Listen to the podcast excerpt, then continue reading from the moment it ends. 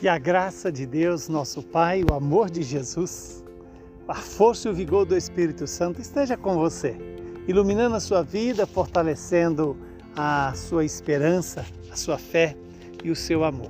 Hoje celebramos a festa de São Tiago Maior, apóstolo.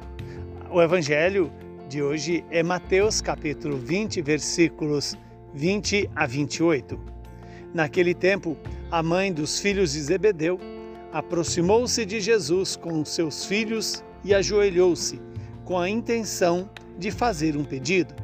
Jesus então perguntou: O que tu queres? Ela respondeu: Manda que esses meus dois filhos se sentem no teu reino, um à tua direita, o outro à tua esquerda. Jesus então respondeu-lhes: Não sabeis o que estáis pedindo? Por acaso podeis beber o cálice que eu vou beber? Eles responderam: Podemos. Então Jesus lhes disse: De fato, vós bebereis do meu cálice, mas não depende de mim conceder o lugar à minha direita ou à minha esquerda.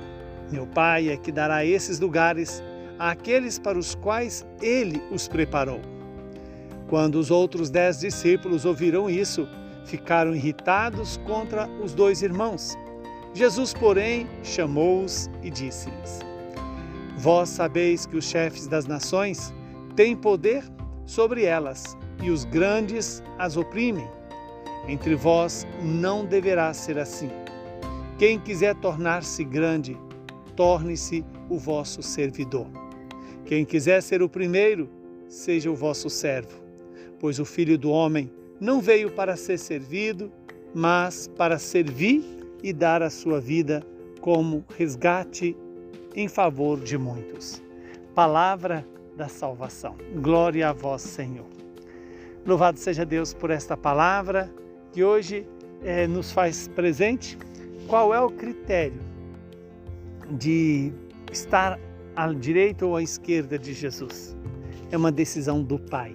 É o Pai que escolhe, é o Pai que chama para que nós todos façamos parte da vida eterna, segundo o critério do amor de Deus por todos. Veja que coisa interessante. Quando a mãe dos filhos de Zebedeu chega até Jesus a pedir que ele é, pudesse conceder as honrarias aos seus filhos, a mãe ali fazia um ato de amor aos seus filhos chegou a ajoelhar diante de Jesus, tomou uma postura correta, mas pediu o que não devia.